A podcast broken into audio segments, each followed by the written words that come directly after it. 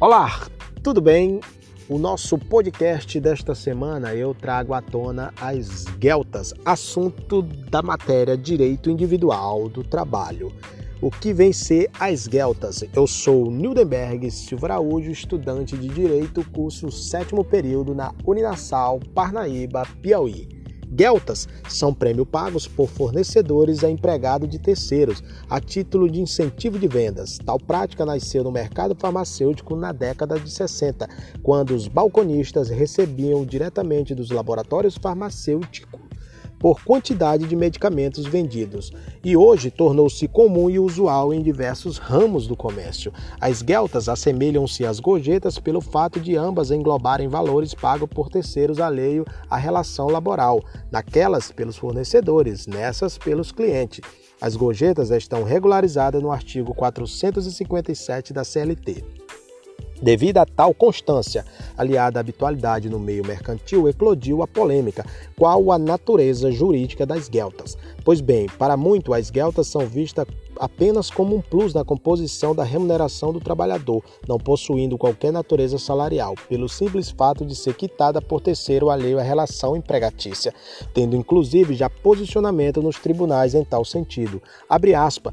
A parcela denominada Gueltas não tem natureza salarial quando a prova dos autos sinalizar que era quitada pelos fornecedores, no intuito de fomentar a venda de seus produtos comercializados nos estabelecimentos comerciais, através do incentivo pecuniário aos vendedores para privilegiar determinada marca em detrimento das demais. Fecha aspas.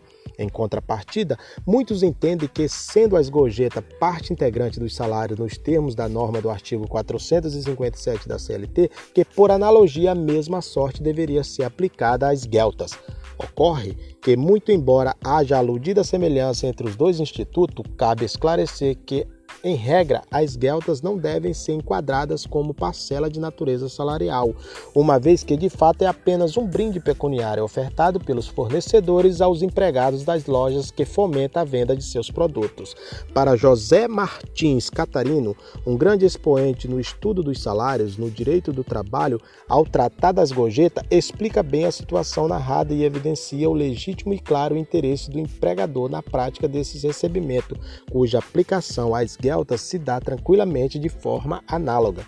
Pensando nisso, que o Sindloja, Sindicato dos Lojistas de São Paulo, resolveu pôr em sua convenção coletiva de trabalho a cláusula que regulamentou o pagamento efetuado por terceiro às gueltas nos segmentos representados pela entidade. A cláusula foi instituída em razão da lacuna da legislação com fulcro no artigo 611-A da CLT, Consolidação das Leis do Trabalho, e prevalece até a sua substituição por meio de legislação superveniente que vier a alterar as condições das gueltas.